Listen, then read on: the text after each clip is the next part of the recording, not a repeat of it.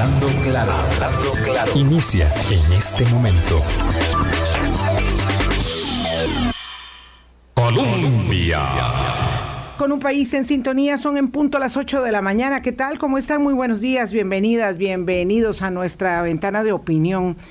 Un poquillo gris, un poquillo gris el cielo aquí en eh, la capital, Zapote.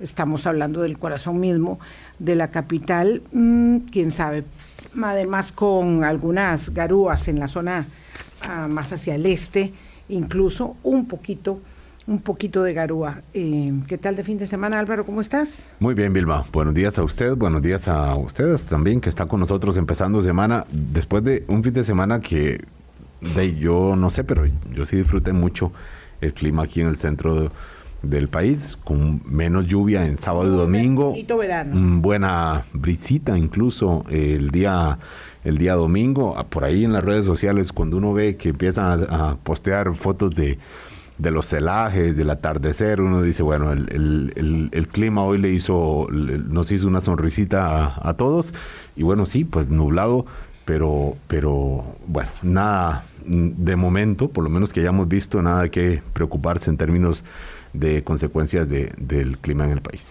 Una cosa muy interesante a propósito de darle la bienvenida a nuestro invitado esta mañana, el señor ministro de Turismo, don William Rodríguez, es que Costa Rica es un destino para todo el año. Eh, claro que especialmente eh, de noviembre a abril, y eso, eso dice ahora la calificación del Times, que es nada menos que el Times en Londres, en Inglaterra, sobre Costa Rica eh, como el primer destino emergente turístico eh, de los lectores de esa prestigiosísima publicación. Dice que bueno, que, que, en la época seca es mejor, pero que todo el año se disfruta Costa Rica. Don William, qué, qué bueno empezar la semana con una, con una noticia tan alentadora hoy que le invitamos y que le agradecemos mucho que haya aceptado eh, venir a, a tomarse una tacita de café con nosotros para poder justamente dimensionar el turismo como uno de los motores más importantes de la recuperación con todo y las complejidades de la economía local y mundial. Don William, bienvenido, ¿cómo está usted? Muy bien, doña, doña Vilma, muchas gracias por invitarme. Eh, don Álvaro, buenos días. días. Eh, eh, estamos, estamos encantados no solo con esa noticia, que efectivamente es de uno de nuestros mercados más importantes en Europa, sino con otras noticias que han habido en los últimos días. Fuimos escogidos por la Asociación de, Agencias de Viajes de Canadá como la mejor institución pública en Latinoamérica. Eh, eh, reconociendo lo que hablábamos hace un ratito fuera de micrófono, la fortaleza que tiene la institución y, y en estos últimos días hemos recibido muchas buenas eh, noticias, algunas producto de un trabajo acumulado, otras producto de, de, del esfuerzo que hemos hecho en estos últimos eh, días, ¿verdad? En los dos meses y medio que llevamos en, en, en, en, la posición, que tiene que ver, por ejemplo, con nómadas digitales, ¿verdad? El reglamento de nómadas digitales que lo sacamos finalmente después de 10 meses de estar archivado y que va a tener una incidencia directa sobre la eh, venida de este tipo, de este nicho de personas. Así es que, nada, estamos de verdad muy contentos del trabajo que estamos haciendo y listo para contestar sus preguntas mm. o todos los comentarios. Bueno, que habría que agregar así en lo inmediato, en el antecedente inmediato, eh, evidentemente la clasificación al mundial, que siempre es una ventana significativa por lo que tiene eh, de limitada la vitrina de los países que muestran sus banderas en semejante acontecimiento planetario, ¿verdad? Que ahí sí estamos hablando de grandes ligas. Eso me parece que, que aporta, que empuja un poquito al nombre de Esencial Costa Rica y por supuesto eh, nuestras figuras emblemáticas del deporte que siempre nos están posicionando y ahora empezamos ya, ya, ya, este, en este mes de agosto el, el Mundial Femenino aquí en, en, el país que estaba rezagado por la pandemia, ¿verdad? Así que son muchas cosas muy buenas y como lo que decíamos, eh, a lo que se refería don William, fuera de micrófono nosotros, es que eh, en realidad el ICT eh, es el recargo de ministro, o tiene rango de ministro, don William, pero bueno, el ICT como el Instituto Costarricense de, Turismo, la presidencia ejecutiva que implica ello, es una institución muy bien aceitada, un aparato, ¿verdad? De esos que funcionan como política de Estado, ¿verdad? Igual que comercio exterior, que independientemente del gobierno que esté eh, al frente, ya van muy sobre los rieles, ¿verdad? Tiene usted gente que sabe mucho lo que hay que hacer, usted mismo ni qué decirlo, porque tiene una experiencia inmensa. Entonces, claro, ahí vamos como sobre ruedas. Sí, yo, yo diría que, que hemos tenido un principio de año positivo. Eh, como usted dice, la clasificación de Costa Rica al Mundial de Qatar eh, tiene una significancia especial para el país y que vamos a explotar turísticamente. Eh, no le puedo dar mucho adelanto para no para no despertar expectativas, si pero quiere puede hacerlo, don William. No, no, no, no, en toda libertad. Yo sé que sí, yo sé que sí, pero estamos en el proceso de definir las estrategias que estamos que vamos a seguir. Pero tal vez lo único que les puedo decir es que eh, es una estrategia que propende o que va en dos dimensiones. la primera, obviamente, explotar el nombre de Costa Rica y nuestra marca esencial Costa Rica, especialmente en los destinos que son nuestros proveedores de, turismo, entiéndase eh, Estados Unidos, Canadá, eh, pero tenemos dos rivales directos en el grupo, ¿verdad? Que son de los principales países eh, productores de turismo para nosotros, que son Alemania y España. Y entonces vamos a, hacer un esfuerzo específico y especial en, esos dos mercados. Pero adicionalmente, y esa es la segunda vertiente, adicionalmente vamos a hacer que lo que hagamos se vea en Costa Rica. ¿Por qué? Porque, porque el, el, costarricense se siente orgulloso de su país y nosotros queremos que eso eso se exacerbe en esos días.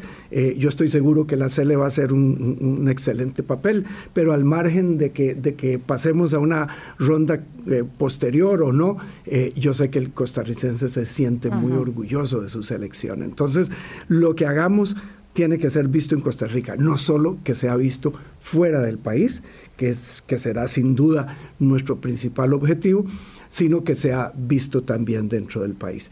Y ni se diga con lo de la selección o la del Mundial Sub-20 femenino, ¿verdad? Es decir, porque tendremos una gran cantidad de personas, no solo las jugadoras, sino cuerpos técnicos y, y visitantes que vienen acompañando a las selecciones que es un momento también que tenemos que aprovechar. Así es que yo creo que, como usted bien dice, doña Vilma, el, el, tema del turismo es algo que está bien percibido, está bien visto por, los, por los costarricenses y por lo tanto la institución. Así es que yo en particular me siento muy orgulloso de ser la cabeza de una institución tan consolidada, tan sólida, que eh, eh, es, es casi siempre, yo diría, proveedora de buenas noticias. Ah, y desde ese punto de vista, pues eh, digamos que no somos muy eh, eh, vistos en el nivel de los medios, porque casi siempre las buenas noticias no son noticia, pero... Ah, no, que va, en términos de turismo yo diría que sí, pero, pero bueno... Con nosotros siempre cuente. Pero estamos haciendo nuestro mejor esfuerzo para que... Nada más, nada más, permítaseme agregar, don William y Vilma, es que decimos la clasificación al mundial y tenemos que hablar ahora en plural. Son las clasificaciones a los mundiales, porque la selección femenina también, se clasificó al Mundial de Fútbol en, en Australia, en Nueva Zelanda 2023. Y sabiendo el empuje que está teniendo el fútbol femenino mundial es para, eh, es, es, es de, de, mucho valor. Eh, por supuesto, no mueve tanto dinero y tanta atención como el mundial masculino, pero sí está en una tendencia absolutamente creciente y suma también a una representación que seguro que las, la delegación costarricense también ayudará a pulir este nombre de Costa Rica que es de, de todos los días. Pero, don William, en esta provisión que dice usted de buenas noticias, eh, el dato de 1,2 millones de visitantes en el primer semestre de este año 2022 eh, es cómo es valorado, porque es un 70%, más o menos 70, 71 de lo que se alcanzó en el año previo a la pandemia eh, y uno dice, bueno, está 30% falta bastante para llegar a eso pero considerando los trastornos que hubo y los factores de la economía actual, se puede mm, también ver desde con, una lente un poco más, más favorable.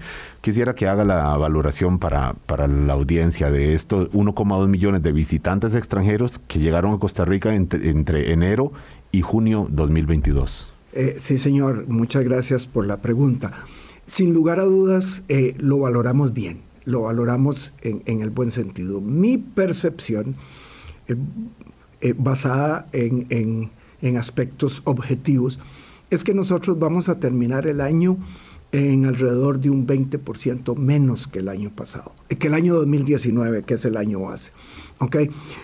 Ahora, ¿a qué se debe eso fundamentalmente? Hay dos nichos de mercado que no se han recuperado y que tenemos eh, muy buenas perspectivas para el futuro cercano. Uno es el, nicho de congresos y convenciones, fue uno de los más afectados, pero para decirles una noticia que a mí en lo particular me llena de, satisfacción, porque ustedes saben que el Centro Nacional de Convenciones es propiedad del ICT, administrado, concesionado a una empresa, a una empresa eh, eh, eh, del exterior, pero el, centro de convenciones está totalmente lleno de julio a diciembre. ¿ok? Eso, eso nos... Tiene agenda llena este segundo tiene semestre. agenda llena durante todo este semestre. ¿ok? Eso, eso es positivísimo, ¿verdad? Positivísimo. Claro que hay algunos eventos locales, hay otros internacionales, pero eso es lo que quiere decir, en buen romance, perdón, eso es lo que quiere decir es que ya el negocio de, congresos y convenciones se ha reactivado. Y eso, sin lugar a dudas, se va a ver con mucho más énfasis en el 2023. El otro nicho de mercado que no se ha recuperado y que lo vemos más lento es el de hombres y mujeres de negocios centroamericanos que antes viajaban mucho entre las capitales centroamericanas eh, por motivos obviamente de negocios y que no se ha recuperado. Ese, ese lo vemos más lento. Y, yo lo, obviamente lo, relaciono con dos aspectos. El primero es eh, el, hecho de que, de que al final los, las conferencias, las videoconferencias llegaron para quedarse. Y, no, no serán eh, eh, eh, totalmente así durante, durante toda la vida, pero por un tiempo eso, eso va a quitarnos viajeros. Y, lo segundo es que las economías en la región están un poco deprimidas, ¿verdad? Y entonces esa necesidad de, de eh, de, viajar se ha reducido.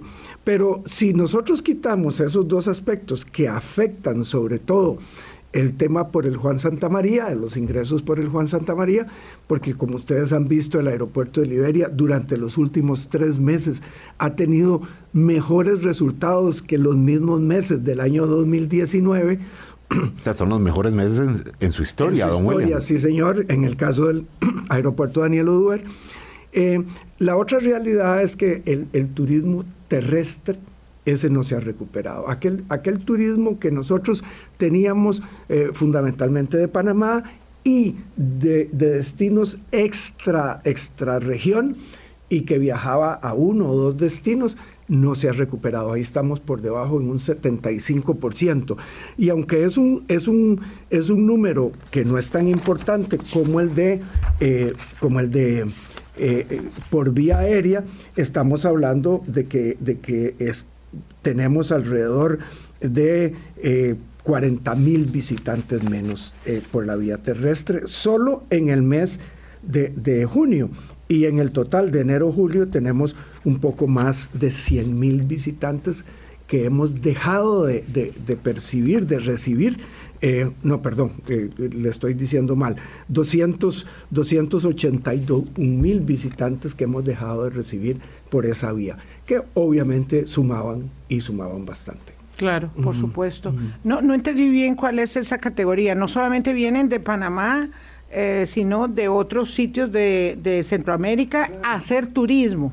Claro, pero, pero no solo de Centroamérica, sino personas que vienen de Europa. Aterrizan en Managua y cruzaban. En Managua o en Guatemala y hacen un circuito centroamericano terrestre. ¿verdad? terrestre. Esas personas eh, significaban, como, como se los acabo de decir. Ahora entendí bien eso. Hasta hasta el 2019 eran 382 mil personas, un poquito más. Eh, y, en el 2022 significaron 101 mil personas, es decir, tenemos una diferencia de más de 281 mil personas y eso, eso, es, eso es importante. Claro, esto lo, debe, lo deben valorar nuestros países vecinos centroamericanos. o sea, esta pérdida que registra usted, que tienen sus papeles en su mano, William, la tendrán sus colegas de ministros de, de, encargados de turismo de los, de los otros países, porque en algún momento hubo un esfuerzo por ver por proyectar a Centroamérica como un solo destino, ¿verdad? Multi, multinacional, multinacional exactamente. Y esto lo que indica es que los distintos trastornos, la situación en Nicaragua mm, claramente no, no ha tenido una buena prensa y no tendría por qué tenerla, en todo caso, en los últimos dos años sobre todo. Eh, y la situación en otros países. Eh, claro, la inestabilidad política en los otros países también. Así es, así es. Yo, diría que es una combinación de factores. El primero es lo que ustedes dicen, lo segundo es que las economías de nuestros países están afectadas y, probablemente si teníamos personas que venían dos veces al año, tres veces al año a visitar el país, nosotros somos en Centroamérica un país que tiene dos características eh, en ese sentido. Uno es, eh, son cuando hay eventos, eh, ya sea partidos de fútbol, ya sea conciertos, viene mucha gente de Centroamérica a ver los eventos en Costa Rica. Eso, eso obviamente se ha afectado. Y, el segundo, el segundo es sin duda las personas en una categoría que se llama visitas de familiares y amigos, ¿verdad? Que vienen a visitar su familia, visitar sus amigos. Si antes hacían probablemente dos o tres visitas al año, probablemente se ha reducido a una o ninguna. Entonces, entonces por ahí estamos viendo, es, es un efecto multifactorial, sin lugar a dudas, ¿verdad? Pero nos está afectando en los números.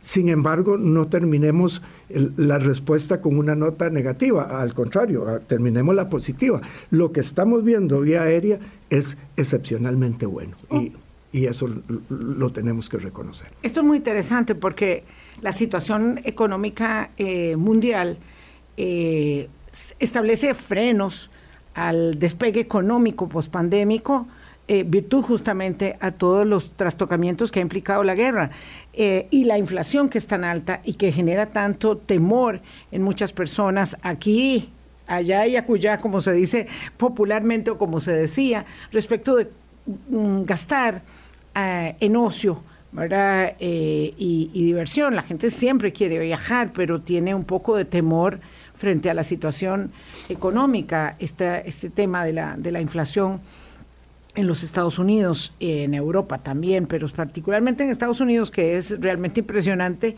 eh, este, mm, digamos que mm, como que em, aprieta un poco eh, las posibilidades y ese es eh, siempre nuestro, nuestro mercado más, más potable, ¿verdad? Eso, eso se puede ir midiendo en el paso de este, que es un año que se supone será un año Em, digamos, eh, con, crecimientos económicos menores en el, en el mundo? Vamos a eh, ver que le están llamando a don William alguien que no sabe. Que cuidado, no, le pone el alto parlante, don William. No se preocupe. Disculpenla. Ya, ahora sí, estamos. Eh, vean, yo, yo, les voy a decir algo y les voy a, a, ser muy sincero a ustedes y a sus oyentes. Como, como todo en esta vida tiene sus partes positivas, y, sus partes negativas. Sin lugar a dudas, la situación económica mundial es una situación económica difícil. Eh, en nuestro principal mercado emisor, entiéndase los Estados Unidos, eh, ustedes han visto las medidas que se han anunciado últimamente, incremento de tasas de interés, eh, una, una inflación, una inflación importante, ¿verdad? Que los Estados Unidos no están acostumbrados a ver. ¿okay? Eso, sin lugar a dudas, quita dinero de los bolsillos de los norteamericanos para viajar. Pero, pero, eh, eso se compensa con otra cosa que en, mi opinión está jugando. Uno, la situación en Europa, entiendas el conflicto Ucrania-Rusia, hace que eh, el norteamericano tenga cierta aprehensión ah. de mirar hacia Europa por si se llegara a extender la situación. Claro. Y entonces están escogiendo destinos más cercanos, ¿verdad? Nosotros estamos a Más seguros. Y más seguros para ellos, para ellos. Y tal vez importante, no solo seguros desde, desde su percepción, y, y, eso me da oportunidad para darles un dato que yo creo que, que no es de muy conocido. Las encuestas que nosotros llevamos permanentemente nos dicen que el turista que nos visita en general tiene una percepción positiva de la seguridad del país del 92%. Es decir, es altísimo. La percepción de que somos un destino seguro, ¿verdad? Pero, pero adicionado a eso, que fue como un, un, un desvío momentáneo, el, el tema yo creo que pasa por otra, por otra situación. Esta, esta, esta situación que han vivido y que siguen viviendo los norteamericanos, eh, los hacen decidir a ellos con base en dos, en dos aspectos. Uno, que perciban que el destino que van a visitar es amistoso con el norteamericano, es amistoso. Y no crean... No tiene sesgo en Europa, a pesar de, que obviamente los atractivos más importantes a nivel mundial para viajes de turismo ah, están en Europa, sí, sí, pero no todos los pueblos europeos son amistosos con los norteamericanos. Y yo diría no solo con los norteamericanos, también con los turistas en general. El pero, resto de América. Pero el, el, tema, el tema tiene sus raíces, sus raíces importantes. ¿ok? Entonces, eso importantes, digo, desde la Segunda Guerra Mundial y cosas así por el estilo. Pero, pero el otro aspecto, y, y, voy a resaltarlo con toda la claridad que pueda, es que ahora nuestros visitantes los estamos buscando más como, tal vez no más, pero igual que con un concepto de cantidad, con un concepto de, de calidad. calidad. Es decir, que sean turistas que nos visitan porque quieren valorar nuestro país como sociedad, no solo como, como, como un, lugar donde pueden venir a tener buen sol en una playa. Claro, la característica de la sostenibilidad, digamos, ampliada en el marco de la hospitalidad, de, ese concepto que me gustaba más, eh, a mí el, de sin ingredientes artificiales me gustaba más que, que el esencial, pero además el de pura vida que está tan posicionado, tal vez incluso más que los otros dos. Sin lugar a dudas, sin lugar a dudas. Pero o, otra vez, veamos el vaso medio lleno y no medio vacío. Claro. Es decir, tenemos un posicionamiento, una marca país que es esencial Costa Rica y está muy blindada con una cantidad importante de, eh, eh, de estudios detrás de eso pero tenemos dos eslogans adicionales que siguen en la mente de los costarricenses. Una es sin ingredientes artificiales uh -huh. y el otro que nos distingue en cualquier parte del mundo donde estemos es el pura vida. Así es. ¿verdad? Don William Rodríguez es eh, ministro de Turismo. Vamos a una pausa, 8.23 y ya regresamos. Colombia. Con un país en sintonía, son las 8.24 de la mañana, lunes, y hoy, eh, bueno, de camino a dos feriados que son muy importantes, don William, el de eh, la anexión y el de la Virgencita. Y usted sabe que cuando, cuando hablamos de turismo, eh, y, y, y, estoy segura que le sucede en cualquier eh, comparecencia o eh, interacción que tenga con el público, la gente dice, ay, es que Costa Rica es tan caro. Es que Costa Rica, y para nosotros qué, y para nosotros qué, y los eh, sucesores, perdón, los antecesores suyos siempre nos dicen que hay oferta para todos los bolsillos, pero esta idea de que Costa Rica es un destino eh, caro parece tan posicionada como la sostenibilidad y las bondades y las bellezas que nuestro turismo ofrece. Y por supuesto que a uno le llama mucho la atención observar la cantidad de personas costarricenses que no conocen Tortuguero, por ejemplo, es impresionante, ¿verdad? Este, eh, que tiene un nombre bellísimo ahí en la clasificación esta del Times como eh, la pequeña Amazonía eh, tropical costarricense, eh, o que no conocen, no sé, incluso eh, el volcán Arenal o cualquier otro destino, para los nuestros, nada más en ese paréntesis, para seguir con, con el tema de eh, las varas grandes y altas del turismo internacional. Sí, a ver, yo, yo creo que eso, eso tiene un, una connotación de de, de calidad y otro de cantidad. A ver, si me explico. Si usted dice somos caros, es un poco aquel cuento de comparado con quién o con qué, ¿verdad? Es decir, ciertamente, probablemente para una serie de, personas, especialmente costarricenses, ¿verdad? Somos un destino que no está al alcance de, todo, de todo el mundo. Pero voy a dividirlo en dos. Una es la parte puramente internacional y desde ese punto de vista yo quiero resaltar dos cosas. Eh, dice que algo tiene el agua que la bendice, ¿verdad?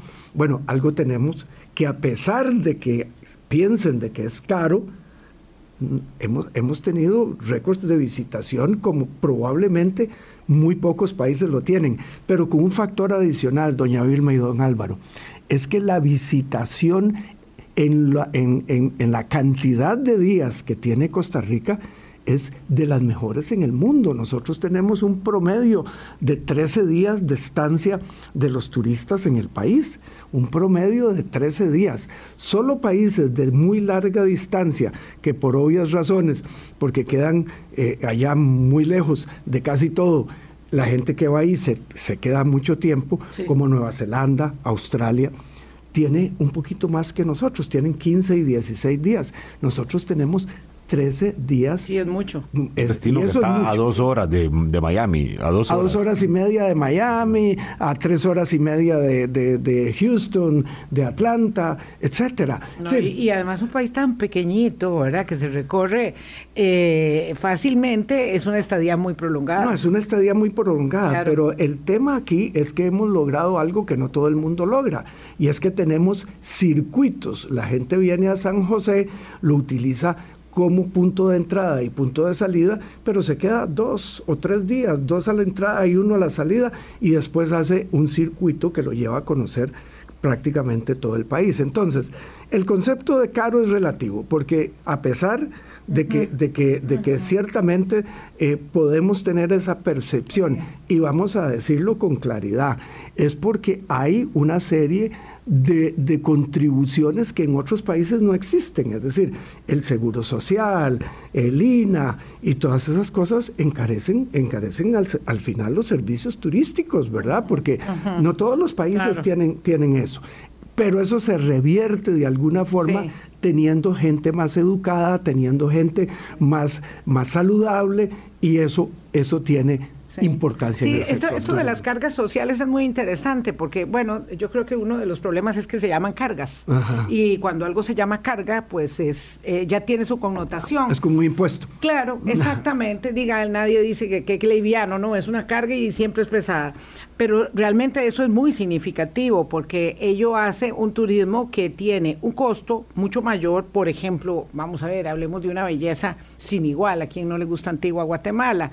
Eh, o los que eh, disfrutan, yo no conozco, pero siempre he querido ir a estos mm, lugares espectaculares en, Honduras, Roatán, que se llama Roatán, ¿verdad? O, todo, todas esas este, características que tienen también otros países de la región, eh, no sé, cercana, diría Cartagena de Indias, por ejemplo.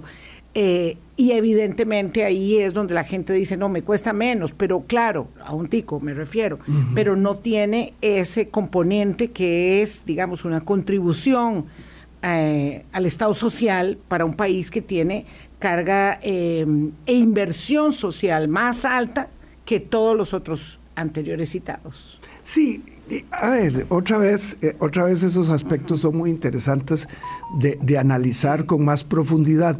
Yo, yo tengo que ser repetitivo probablemente con lo que han dicho algunos de mis antecesores, en el sentido de que Costa Rica tiene producto para todos los bolsillos, ¿verdad?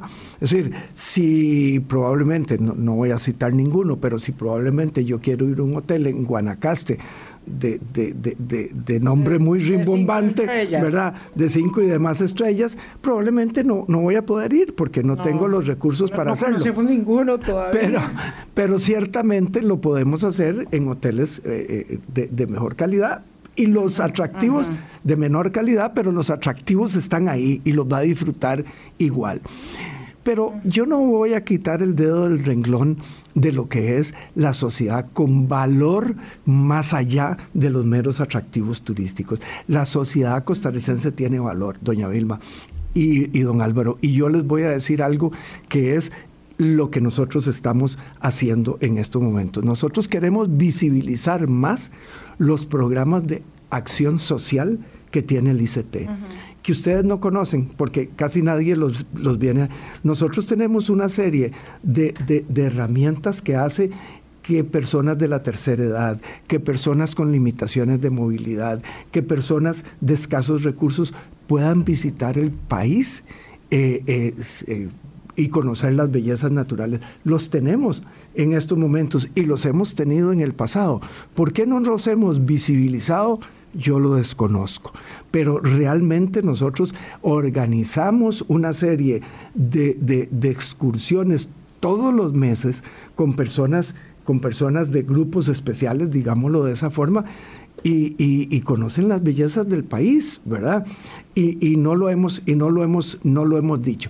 Ahora lo vamos a reforzar en alianzas con eh, cooperativas, con, con asociaciones solidaristas, con sindicatos, para que más costarricenses lo hagan. Pero yo creo que ese sería motivo como para un programa Por supuesto, esta categoría ya de turismo, no sé, inclusivo, ahora habría que llamar, o, de... Nosotros lo llamamos turismo social. Turismo social, claro. Eh, bueno. Porque es también, a ver, es también para mostrar hacia afuera, don William, no, no, digo, eso no deja de ser llamativo ante mercados que no necesitan eh, pues ningún tipo de, o, clientes que no necesitan ningún tipo de, ayuda ni, nada así para venir, que tienen todos los recursos, pero decir, bueno, vamos a un destino que además entre los valores de, pacifismo, de amabilidad, de, percepción, de, percepción de seguridad que hay, a pesar de que la seguridad hay que mirarla, pero bueno, la percepción sigue siendo muy bueno por el dato que nos daba usted, también tiene otro elemento de, inclusividad y de, incorporación de otros eh, nichos mm, que no necesariamente es común en otros destinos turísticos, de William. Es, algo, es una, no deja de ser algo raro en este país, o es usual que haya otros destinos tipo México, Perú, no sé, que tienen mm, opciones como estas. Eh, a ver, yo, yo me atrevería a decir que probablemente sí. Hay una hay una organización internacional en, ese sentido a la que nosotros a la que nosotros pertenecemos que sin lugar a dudas eh, eh, promueven más o menos cosas similares. Pero el problema nuestro aquí es que no lo hemos visibilizado. nosotros hemos sido muy insistentes en decir las, los aspectos económicos. ¿A qué me refiero? ¿Cuánto aportamos al Producto Interno Bruto? ¿Cuántas divisas generamos por año? ¿Cuántos visitantes tuvimos? Etcétera, etcétera. Pero no visibilizamos los aspectos sociales. Y, y, recordemos una cosa, doña Vilma y don Álvaro, recordemos una cosa, es que el turismo nació fundamentalmente como un movimiento social. Se convirtió en un movimiento económico con el paso del tiempo, pero eh, nació como un movimiento social cuando un pueblo en Inglaterra, ya por 1860, eh, alquiló, charteó, en palabras actuales, charteó un tren para ir a conocer a sus vecinos más cercanos. Entonces, fue eso, fue un movimiento social, querían conocer a sus vecinos, el pueblo vecino, ¿verdad? Así nació el turismo. Y, eso, eso eh, eh, lo hemos olvidado con el paso del tiempo por darle primacía a esos aspectos de tipo económico que son muy importantes, sin lugar a dudas. Don William, qué bonito este dato que da usted y de todo lo que ha pasado en siglo y medio en una industria que mueve tal cantidad de dinero y tan significativo para este país. Y, William, estoy seguro que muchos radioescuchas dirán, bueno, sí, muy bien la imagen, muy bien esta cifra por encima de la expectativa, muy bien los meses mm, por encima de, todos los registros de la historia que tiene el, aeropuerto Daniel Oduber, pero ¿qué hay con los empleos? Que es finalmente... ¿Verdad? Eh, lo, que, lo que espera muchos considerando que hay decenas de miles de personas que tuvieron el golpe tan fuerte en, en 2020 y cómo está ahora esta, esta recuperación del empleo del sector turismo. Sí, eh, a ver, eh, según los últimos datos que tenemos, eh, son datos que hay que corroborar cuando el INEC termine su, su, encuesta, ¿verdad? Pero según los últimos datos que tenemos, estamos casi en el mismo nivel prepandémico. ¿okay? casi recuperados. Casi recuperados. Hay algunas personas, yo no sé si mucha o poca, eso lo tendríamos que revisar cuando salgan los datos del INEC, que migraron a otras, a otras industrias, ¿verdad?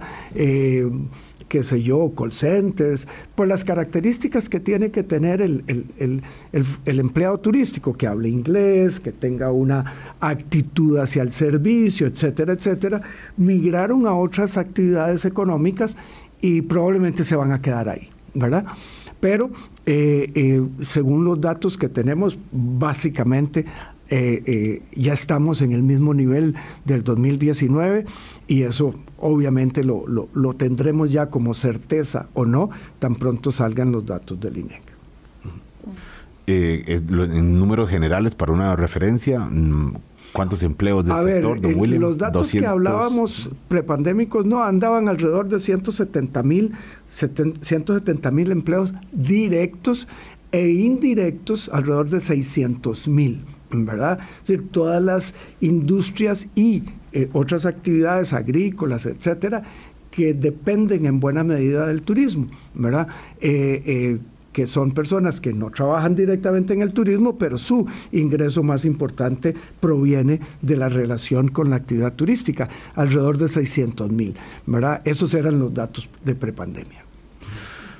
¿Y cómo se apunta el tema de la redistribución del producto turístico. Todos estos son temas que, digamos, repasamos cada vez que podemos conversar con, con eh, eh, el ministro de Turismo eh, en funciones.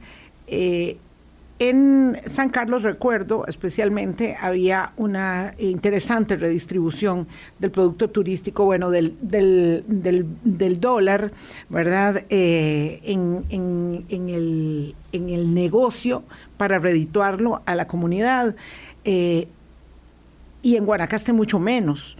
Esto se mantiene igual, esto podríamos apuntalarlo eh, con una, digamos, un fortalecimiento de las capacidades locales para poder, digamos, mejorar aún más esto que también es una constante a nivel mundial, lo he visto en, en muchas partes, eh, donde se establecen servicios turísticos de estos muy familiares para tener una experiencia con las personas locales eh, en el turismo rural comunitario. Evidentemente el agua tibia está descubierta y todas esas tendencias están, están en boga. Sí, a ver, doña Vilma, aquí usted me da la oportunidad de abordar un tema que me parece importantísimo. El dólar turístico, sin lugar a dudas, sigue siendo uno de los que mejor se distribuyen, ¿verdad? Eh, no solo quien lo percibe inicialmente, sino de ahí en adelante. el uso que se le da a ese dólar turístico, comprándole a los agricultores, distribuyendo a los empleados, etcétera, etcétera. Pero aquí el tema se llama capacitación y recapacitación. Porque, vean, yo, yo creo que las instituciones públicas, especialmente el INA, ha hecho una gran labor en, ese sentido. Yo creo que el turismo no sería hoy lo que es sin, sin, el, sin el aporte que ha hecho el INA en la capacitación de una gran cantidad de, de personas que se necesitaban y se necesitan en el sector turismo a nivel de restaurantes, a nivel de hoteles, etcétera, etcétera. Pero hemos sentido, y, y lo digo con absoluta claridad, hemos sentido de que, de que ese, ese deseo de recapacitarse o de capacitarse no está en la misma medida. Mm. A pesar de que Lina sigue haciendo los esfuerzos y a pesar de que hay muchas otras eh, eh, instancias donde se pueden capacitar la gente, entiéndase universidades públicas, universidades privadas, institutos, eh, y organizaciones del, sector privado. Por ejemplo, la Cámara Nacional de Turismo, eh, con sede aquí cerca, eh, consigue becas para estudiar eh, mandarín y, otros idiomas.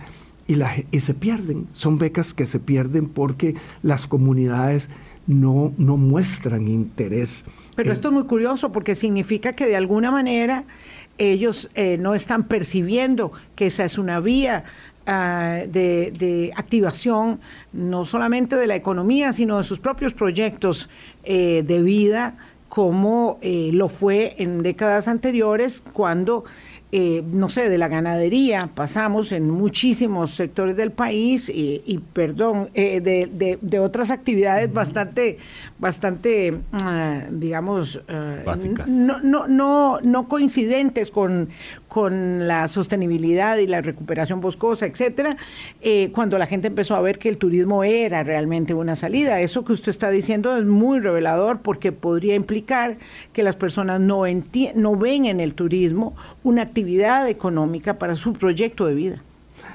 Yo, yo creo que es un tema Difícil. De, de, de, análisis sociológico, ¿verdad? Claro. De análisis sociológico. A ver, yo, yo me atrevería a decir que los tres que estamos aquí sentados en estos momentos venimos de, familias de clase media clásicas, ¿verdad?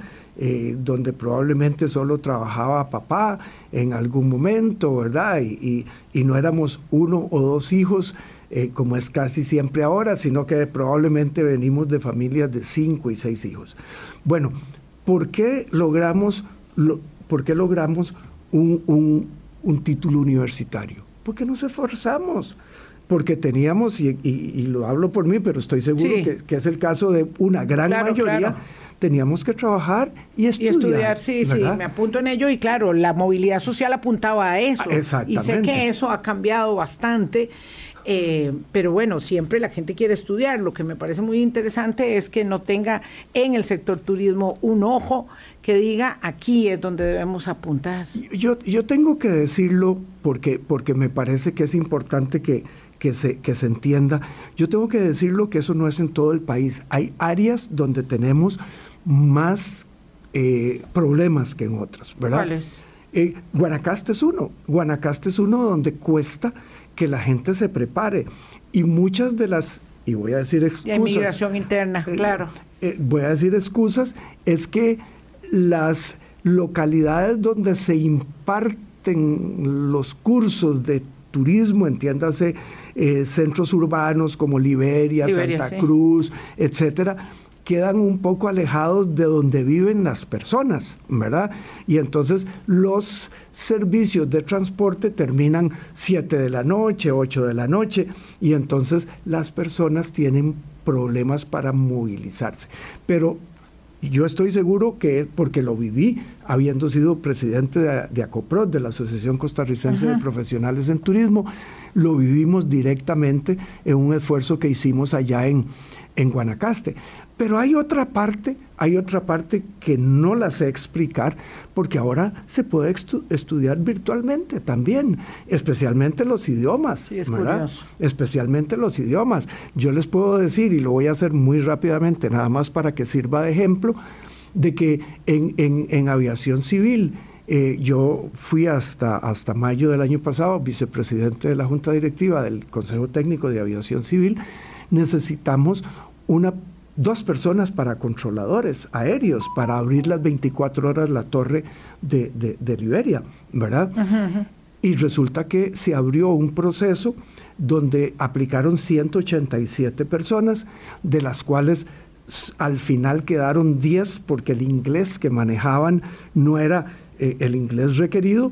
Y, claro, es muy técnico y de perfecto nivel. No perfecto, al contrario, es un inglés relativamente básico porque necesitan manejar el inglés técnico, es decir, claro, descienda, descienda tantos metros, claro, eh, claro. desvíese aquí. Es, es, es, un tema de conversación muy, muy encajonado. Muy sí, exactamente. y resulta que al final no pudimos encontrar una sola persona. Wow. Una sola persona. Tienen que. ¿Una sola persona de la región? O? De la región. Claro, había que eh, eh, importarlo. Había que traerlo de, de, de, San José o de otra zona. En el caso de, voy a hacer una pausa porque ya se nos va el tiempo, pero en el caso de Guanacaste he observado que hay una migración muy significativa de personas que se han formado en el turismo en en, en San Carlos, que terminan trabajando en Guanacaste. Vamos a la pausa, 8.46, regresamos. Colombia con un país en sintonía, don William Rodríguez es ministro de Turismo. Vamos a tener que invitarlo después porque esta, este repaso eh, que hemos tenido hoy apenas como para volvernos a insertar en la dinámica de la política pública que es tan determinante para este pequeño país que, que, termina siendo un gran reducto eh, y que encuentra claros oscuros, porque vean que nosotros estamos hablando aquí de Guanacaste y de San Carlos, ¿verdad? Y y uno dice, ¿cómo encadenamos al sur? ¿Cómo le damos herramientas al, sur-sur, ¿verdad? Para que ese turismo eh, también despegue y también permee en ese lugar. Limón tiene su característica, digamos, su atractivo, pero también requiere mayor empuje, ¿verdad? Hay que, hay que elevar oraciones para que se termine la ruta 32 eh, que es un gran eh, es un gran desafío permanente, no eh, porque son dos rutas 32 en realidad, y eso también es un desafío, pero lo cierto es que con lo que tenemos, don William, pareciera que podemos crecer más, ¿verdad? Porque siempre hay nuevas modalidades, ahí me estaba eh, comentando un querido amigo sobre esto que se conoce como geoturismo, que no es solamente eh, lo de los volcanes, sino formaciones eh, rocosas atractivas, que son de mucho valor científico y, turístico en general. que está muy desarrollado en Europa, en Estados Unidos, claro que hay potencial, pero también hay que apuntalar mucho las capacidades porque se nos va quedando corta. Eh, la educación está muy bien reflejado en lo que usted nos explica, don William. A ver, voy a tratar de ir rápidamente sobre, sobre los aspectos que usted toca en su comentario. En primer lugar, eh, Limón, Limón y, el Sur-Sur. Eh, este gobierno, y, les puedo dar el adelanto, los detalles lo podremos tocar después, este gobierno tiene especial interés en esas dos zonas. Eh, para Limón, el señor presidente ha constituido una comisión eh, eh, integrada por el ministro de Transportes, la ministra de la Vivienda, este servidor y la ministra de Planificación para hacer un plan integral para Limón que comprenda no solo el aspecto de turismo como piedra angular, sino la logística, que es una de las cosas que en el caso de Limón, por estar APM ahí, APM Terminals, estar ahí, y por ser el puerto por donde se exportan e importan el 80% de los bienes que consumimos, eh, eh, pues se presta para que la logística sea un factor de desarrollo. Estamos trabajando en eso y yo les puedo decir de que un periodo relativamente cercano, el presidente va a anunciar algo en ese sentido. Eh, así es que para Limón le vemos un desarrollo turístico importante, digamos, del, perdón, del centro hacia el sur principalmente, porque del centro hacia el norte es, eh, hay mucha zona protegida donde pues, no se puede hacer gran, gran desarrollo de infraestructura que, haga que eh, podamos incrementar la visitación de manera importante hacia ahí. Y el sur-sur eh, es, es otra de las áreas que tenemos mucho interés. Estamos explorando eh, posibilidades para un aeropuerto regional en la zona, un aeropuerto que tendrá sus, sus limitaciones, digamos, no es para competir con el Santa María, no es para competir probablemente con Liberia menos, pero sí, es un, sí sería un aeropuerto internacional eh, para que eh, turistas lleguen directamente a la zona. ¿En Golfito o en Puerto Jiménez? No, no, no, no, no estamos hablando de ningún lugar específico en estos momentos. No, no, decía nada más porque ahí están las dos pistas de aterrizaje que se usan ah, actualmente para el turismo eh, que, que, sale desde San José ninguna tiene características para ser ampliada, para, para, tener una pista. Tiene que ser otro lugar. Así tiene que ser otro lugar eh, que, tenga las características. Hacer una pista no solo tiene, una pista de aterrizaje, no, no, solo tiene la condición de que sea plano, de que no tenga obstáculos, etcétera, etcétera, sino que tenga la condición de suelos, la condición de vientos adecuado. Entonces, eh, pero estamos en ese proceso y, y, en, ese, en ese sentido. Cuatro, ocho, doce años se puede llevar un proyecto de, ese calado, no, William. No, no, si, si, si apelamos a, a las alianzas público-privadas, ¿verdad? Eh, si, si lo iría a construir el Estado, eso y más, ¿verdad? ¿Cuánto ha durado la de circunvalación, ¿verdad? Pero, pero no, no si, si, si nos enfocamos en una alianza público-privada, en donde el Estado ponga el terreno y, y, una serie de facilidades que obviamente hay que poner y, y, el, y el aliado eh, privado haga la. Claro, ahora lo que pasa es que estamos, este, eh, dice que el que se quema con leche hasta la cuajada sopla, ¿verdad, William? Entonces, claro, ahora estamos con esto que tenemos tan claro que nuestras capacidades están tan diezmadas para hacer, eh, digamos, estructurar proyectos y sacar una licitación internacional, decía el ministro de Obras Públicas y Transportes, que tarda dos años en elaborarse y este y, en elaborarse y, no sé si en adjudicarse de una vez, pero aún siendo con alianzas público-privadas parece que no tenemos ni siquiera la capacidad para desarrollar desde el aparato estatal, de las instituciones públicas, una licitación internacional en, tiempo y forma. Entonces, claro, uno se puede quedar con esta idea, sobre todo cuando ha escuchado hablar tanto de un aeropuerto en el sur-sur, eh, de que es, es posible hacerlo y no parece que sea posible hacer eso en un cuatrienio. Vea, sí, tal vez en el cuatrienio no, tiene, tiene, razón, tal vez en el cuatrienio no, pero sí lo podemos dejar adelantado en lo que se refiere a la ubicación, la compra de las tierras y una serie de cosas que sí se pueden quedar.